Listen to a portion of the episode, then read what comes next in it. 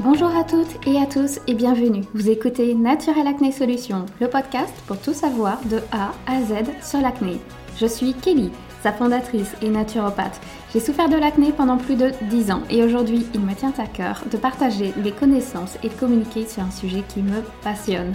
Trouver la cause de son acné, c'est trouver les solutions adaptées pour soi pour ne plus la subir. Je suis ravie de vous retrouver pour ce nouvel épisode de podcast. Aujourd'hui, je vais vous parler de sérums à base d'acide qui peuvent être très utiles pour combattre l'acné. Comme nous l'avons vu à l'épisode numéro 2, les cosmétiques ne sont pas magiques. Il ne faut pas uniquement se baser sur nos cosmétiques pour éliminer l'acné. Mais ces derniers, les cosmétiques, peuvent être d'une grande aide pour diminuer l'inflammation des boutons, améliorer la cicatrisation, donner un teint aussi plus lumineux, moins terne.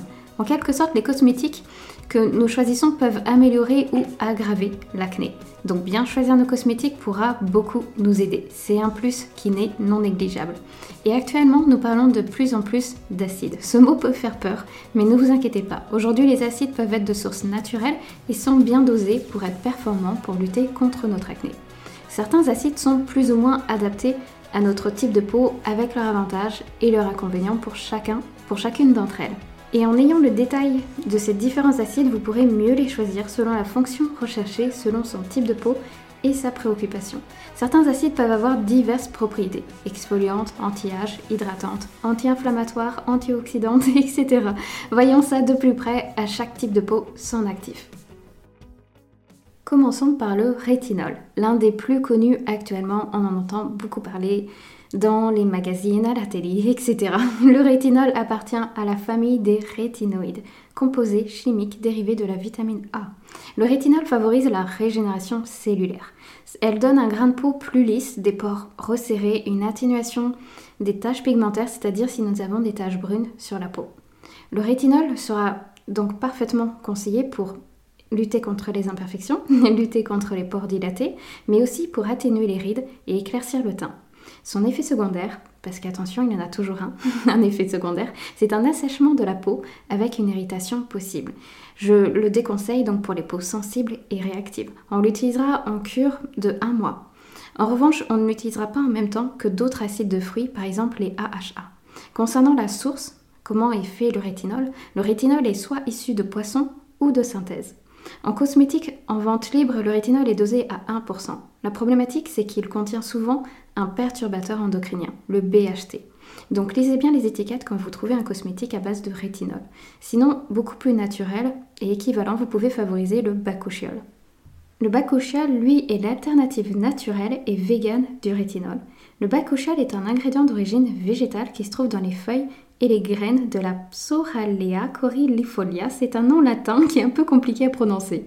Le bakuchiol possède des propriétés apaisantes qui diminuent la sensibilité et la réactivité de la peau, contrairement au rétinol. Le bakuchiol, grâce à ses propriétés antioxydantes, il va régénérer la peau et agit comme anti-inflammatoire et antibactérien. Il va vraiment être intéressant. Le bakuchiol sera conseillé pour donc comme le rétinol, lutter contre l'excès de sébum et atténuer les imperfections. Il va maintenir la fermeté de la peau et lui aussi atténuer les taches brunes. Donc c'est un très bon équivalent au rétinol qui est tout à fait naturel. Passons à un autre acide, vous avez l'acide glycolique. L'acide glycolique est le plus connu des AHA avec l'acide lactique. AHA veut dire acide alpha hydroxylé. Alors c'est vrai qu'on dit AHA pour que ce soit plus pratique parce que c'est vrai qu'acide alpha hydroxylé, c'est pas très compréhensible. un peu long aussi à prononcer.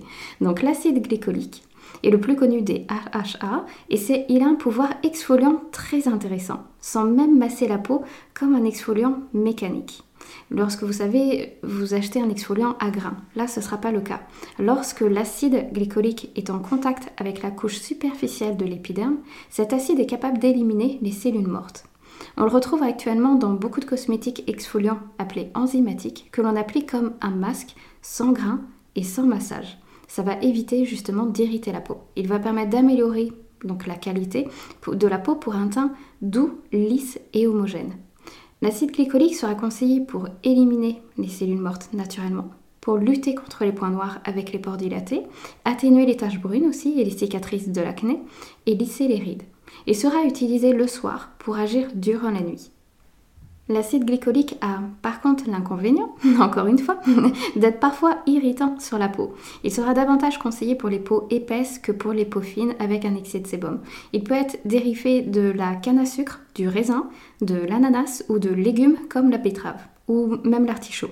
L'acide glycolique peut être également de synthèse, donc toujours à vérifier les ingrédients pour éviter les perturbateurs endocriniens qui peuvent être à la longue perturber vos hormones naturelles par la peau. Avec euh, l'acide glycolique, il y a également l'acide lactique qui est très réputé dans la famille des acides en cosmétique. L'acide lactique, comme l'acide glycolique, fait partie de la famille des acides alpha-hydroxylés, c'est-à-dire les AHA. Donc ils font partie de la même famille. La différence entre l'acide lactique et l'acide glycolique est que le premier, l'acide lactique, a une plus grande taille de molécules et n'est pas aussi puissante sur la peau. L'avantage, c'est qu'il agit d'une meilleure option pour les peaux sensibles, fines et sèches. Il s'agit d'un acide de fruits le plus doux parmi les AHA. Et comme tous les AHA, il a un pouvoir exfoliant agissant sur la couche superficielle de la peau sans massage. Il sera donc plus conseillé pour les peaux euh, sensibles et euh, irritées. L'acide lactique sera conseillé pour donc exfolier sans laisser la peau déshydratée réguler aussi le pH de la peau, très important, lutter contre les bactéries sur la flore cutanée, comme le Propionibacterium acné, la bactérie de l'acné, et pour stimuler le renouvellement cellulaire pour réduire les cicatrices d'acné. Le l'acide lactique sera vraiment adapté pour rééquilibrer la flore cutanée, justement lorsqu'elle a été trop irritée par des euh, cosmétiques vraiment euh, dermatologiques très irritants. Le l'acide lactique, par contre, s'utilise ponctuellement pour des soins ou en application uniquement le soir, surtout pas le matin, surtout s'il y a une exposition au soleil. Un tout autre acide que je recommande régulièrement pour les peaux sensibles est, le l'acide niacinamide. La niacinamide est, est une enzyme qui joue un rôle multiple sur les problèmes cutanés et vraiment adaptée à tout âge, comme le vieillissement, l'acné, la rosacée, la dermatite atopique, parfaitement adaptée en cas d'imperfection accompagnée de rougeur. Elle aura une action antioxydante et anti-inflammatoire. La niacinamide sera conseillée pour aider à réduire les pores dilatés, uniformiser le teint, lisser les ridules et avoir une action anti-inflammatoire sur l'acné. Donc c'est vrai que ça ressemble beaucoup à d'autres acides que l'on a vus, mais c'est vrai que le choix de l'acide va vraiment dépendre de votre objectif et de votre type de peau. La niacinamide est tolérée par tous les types de peau justement, même très sensibles et ou à tendance rosacée. Elle agit sur les mécanismes de démangeaison et va soulager les irritations et la sécheresse de la peau. Donc parfaitement conseillé pour les peaux très réactives. Vous aussi, vous avez un acide que vous pouvez utiliser, c'est le niacide niacinamide. Ensuite, on a l'acide azélaïque. L'acide azélaïque possède un effet antibactérien sur le Propionibacterium acnes, principalement donc la bactérie responsable des phénomènes très inflammatoires de l'acné. Il diminue significativement le nombre de cette bactérie, Propionibacterium acnes, et de Staphylococcus epidermidis. Euh, ainsi, la quantité d'acide gras libre dans les lipides de la surface cutanée afin de matifier la peau. C'est-à-dire que euh, tout ça peut sembler compliqué, mais au fait, il s'agit donc d'un développement de bactéries, pour faire simple, avec un excès de sébum. Et tout cela, donc l'acide azélaïque, va matifier la peau. L'acide azélaïque est utilisé donc en cas d'acné très inflammatoire et aussi d'acné rosacée. Son effet sur la peau est comparable à celui d'un exfoliant doux sans rinçage comme les AHA. Il contribue à purifier la surface cutanée. Ce produit peut être dérivé de graines telles que l'orge, le blé et le seigle, mais peut être également de synthèse. Je ne vais jamais le répéter assez, mais toujours vérifier les ingrédients de vos cosmétiques, c'est super important. L'acide azélaïque sera conseillé donc pour ses propriétés antibactériennes et anti-inflammatoires sur l'acné. On peut l'utiliser uniquement sur les zones ou sur l'ensemble du visage. Là aussi, ça va dépendre de votre type de peau, de votre réactivité.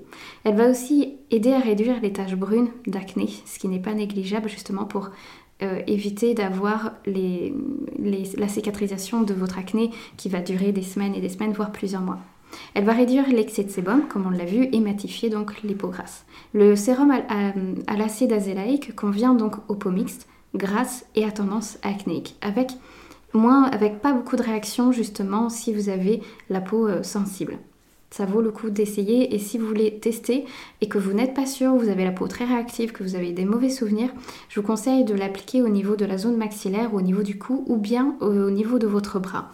euh, pour vérifier justement si vous avez une réaction cutanée en utilisant un acide, que ce soit azélaïque, niacinamide ou tout autre. Le premier acide que j'ai testé dans ma vie est l'acide salicylique. Le premier acide que j'ai connu personnellement et que je continue d'utiliser et à conseiller pour son rôle anti-inflammatoire très puissant sur le bouton. J'en ai parlé quelques fois sur Instagram. L'acide salicylique tire son nom de l'écorce de saule, dont il a été originalement extrait, mais aussi créé synthétiquement en laboratoire. Donc on peut le trouver d'un point de vue de synthèse ou d'un point de vue naturel à base d'écorce de saule. L'acide salicylique sera conseillé pour diminuer l'inflammation d'un bouton et d'un kyste, et stimuler le renouvellement cellulaire pour accélérer sa cicatrisation et lutter contre les points noirs et les pores dilatés. Cet acide, l'acide salicylique, est parfaitement conseillé pour les peaux mixtes à grasse. Pour les peaux sensibles, on favorisera l'acide végétal que de synthèse. L'acide salicylique peut desquamer et assécher la peau, surtout lors d'une application très fréquente. Je recommande justement en consultation d'appliquer cet acide uniquement sur le bouton et non sur l'ensemble du visage. Si vous souhaitez l'appliquer sur l'ensemble du visage, réalisez une cure de 1 mois, puis faites une pause afin que votre peau ne s'y habitue pas et surtout d'éviter de perdre les effets sur du long terme, afin que cet acide fonctionne vraiment sur l'état inflammatoire de votre futur bouton et sur la cicatrisation. À titre personnel, l'acide salicylique, j'utilise donc justement exactement comme je le recommande. Je vais l'appliquer uniquement sur le bouton parce qu'au fait, tout simplement, j'ai moi-même testé de l'appliquer sur l'ensemble du visage. Au bout d'une semaine, j'ai remarqué que ma peau avait changé. Elle était plus euh, au début, on pourrait se dire elle est plus lumineuse, c'est intéressant, mais au fait, c'était trop brillant. J'étais partie dans les excès, donc j'ai arrêté, j'ai arrêté de l'appliquer sur l'ensemble du visage et je l'ai appliqué uniquement sur le bouton. Et j'ai vraiment vu une meilleure efficacité euh, pour euh, justement l'acné, pour diminuer l'inflammation et surtout pour que la cicatrisation ne dure pas très longtemps. Que j'ai touché au bouton ou je n'ai pas touché au bouton, parce que bien sûr, même si je suis naturopathe, je sais qu'il ne faut pas toucher au bouton, mais parfois c'est vraiment très difficile. même quand il est blanc, etc., parfois c'est nécessaire. Mais après, en effet, quand vous avez un bouton, je vous conseille vraiment d'attendre qu'il est mature. Et j'avoue que euh, j'ai évolué aussi d'un point de vue psychologique parce qu'à l'époque, je ne pouvais pas attendre. Aujourd'hui, j'attends vraiment que le bouton soit mature pour qu'il parte le plus facilement, le plus rapidement aussi par la suite, même si c'est dur de supporter un bouton blanc une journée ou une après-midi. Et je vous conseille de toucher euh, votre bouton plutôt euh, euh, le soir, enfin même si voilà il faut pas toucher au bouton, mais de si vraiment c'est nécessaire de toucher à votre peau le soir et pas le matin ou plusieurs fois euh, la journée. Et surtout, bien sûr, de toujours bien euh, nettoyer votre peau après avoir touché un bouton. Là aussi, je parle d'expérience personnelle. Et justement, j'applique, après avoir touché un bouton, si vous voulez, moi j'utilise vraiment un sérum ou un hydrolat. Comme vous savez, je suis fan des hydrolats. Et ensuite, je vais... donc ça, c'est juste pour nettoyer donc là où j'ai touché la plaie. Et c'est vrai que moi, j'utilise l'hydrolat de bleuet qui a un effet un petit peu anti-inflammatoire et que je recommande aussi en consultation. Et ensuite, je mets l'acide salicylique pour justement avoir cet effet antibactérien, anti-inflammatoire et cicatrisant. Mais voilà, l'objectif, c'est que le bouton n'arrive pas, qu'on arrive à découvrir la cause de l'acné et qu'on on échappe euh, à tout ça. Et l'objectif aussi est de ne pas attendre que le bouton soit trop inflammé, c'est justement d'appliquer l'acide salicylique pour que l'inflammation disparaisse le plus rapidement. Et pour rappel, donc je conseille plutôt l'acide salicylique d'origine végétale pour les personnes qui ont la peau très sensible et réactive. Un petit dernier, on va parler de l'acide ascorbique. L'acide ascorbique est un acide relativement connu par son autre nom, la vitamine C. Celle-ci peut être utilisée en cosmétique pour plusieurs actions très intéressantes sur la peau, comme le vieillissement et les taches pigmentaires. Et grâce à ses propriétés antioxydantes, elle est souvent utilisée dans les produits anti-âge, mais en réalité, on peut l'utiliser bien avant en prévention et pour une action ciblée, par exemple pour homogénéiser le teint et supprimer le teint terne, le rendre plus lumineux, réduire les taches de pigmentation notamment liées au soleil et pour estomper les taches rouges post-bouton. Donc c'est très intéressant la vitamine C, l'acide ascorbique, pour justement réduire les taches qui peuvent persister. La vitamine C peut s'appliquer aussi bien sur le visage que sur le décolleté, le dos des mains, etc. pour traiter les taches pigmentaires. Parce qu'en vieillissant, il est bien connu qu'on a des taches qui peuvent se développer. Donc c'est pour ça, entre autres, qu'on déconseille de s'exposer trop longtemps au soleil. Lorsque vous achetez des soins à base de vitamine C, soyez vigilant à ce que celui-ci soit bien opaque, que la bouteille euh, soit bien opaque, car cet acide est très instable. La, vitamine C est très instable au contact de l'air, de la chaleur et de la lumière. La vitamine C, on peut la retrouver dans des sérums, dans des mousses nettoyantes, dans des masques, des crèmes et d'ailleurs tous les autres acides également, on peut les voir dans plusieurs façons de développement de cosmétiques. Et comme je l'indiquais au début de l'épisode, à chaque type de peau, son actif, son acide, son sérum, c'est vraiment à personnaliser selon vos besoins. On mémorisera que pour les peaux grasses, il est possible d'utiliser le rétinol, l'acide salicylique, l'acide glycolique, l'acide azélaïque. Pour les peaux sensibles et réactives, on se tournera davantage vers le bakuchiol, l'acide lactique et le niacinamide. Je reviens sur le rétinol à bien choisir et à vérifier vos ingrédients. Même si vous avez un actif qui est adapté pour les peaux sensibles, vérifiez toujours aussi les ingrédients, même si ça concerne le bakuchiol, le niacinamide, etc. Car selon s'il est naturel ou synthétique et des ingrédients, des ingrédients annexes contenus dans le produit, cela peut amplement changer vos résultats. Vous pouvez retrouver d'ailleurs quelques marques de cosmétiques dans la boîte à outils et sur le blog sur le site naturelacnesolution.com. Autre conseil pour la fin, quand vous appliquez un acide, évitez toujours le contour des cieux qui est une zone vraiment très fragile et délicate. J'espère sincèrement que cet épisode vous aura plu et qu'il vous permettra d'en savoir plus sur les sérums, sur les nettoyants, les masques, euh, tout autre cosmétique que vous utilisez à base d'acide. Ou bien de vérifier si celui que vous avez justement choisi ou que vous souhaitez choisir vous convient parfaitement ou s'il serait peut-être nécessaire de changer le produit de votre salle de bain. si vous avez des questionnements, n'hésitez surtout pas à m'écrire que cela soit via le compte Instagram Naturopath Kelly ou bien par mail. Si cet épisode vous a plu, n'hésitez pas à me faire un retour, à laisser un commentaire ou une note sur Google Podcast. Cela permettra de soutenir mon travail mais aussi d'aider de nouvelles personnes qui peuvent souffrir également d'acné et à trouver des solutions naturelles. À plusieurs, nous réussirons mieux que seul, c'est certain. Je vous dis à très vite pour un nouvel épisode.